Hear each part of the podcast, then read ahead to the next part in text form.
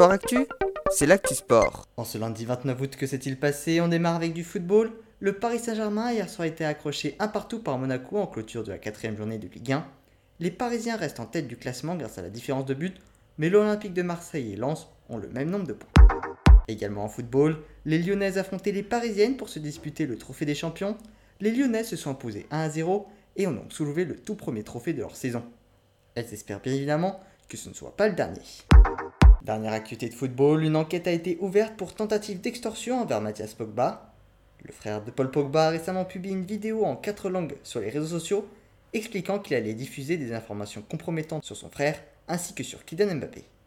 La justice prend le sujet très au sérieux. En ce sont les championnats du monde et les Français affrontaient la Slovénie en Slovénie. Menés de 7 à 1, ils ont réussi à effacer 3 balles de match et finalement s'imposer 3-7 à 2. Les Bleus sont d'ores et déjà qualifiés en huitième de finale avant leur dernier match de groupe face au Cameroun demain. En tennis, actuellement se déroulent les premiers matchs du premier tour de l'US Open. Ce sera le dernier tournoi de la reine Serena Williams et je reviendrai bien évidemment sur le résultat cette semaine. Enfin, en cyclisme, c'est la journée de repos sur la Vuelta, l'occasion pour moi de revenir sur le classement général. Comme je vous le disais hier, c'est Remco Evenepoel qui est en tête. Il possède 1 minute 12 d'avance sur Henrik Mas et 1 minute 53 sur Primoz Roglic. Premier français, Pavel Sivakov est dixième à 5 minutes 39.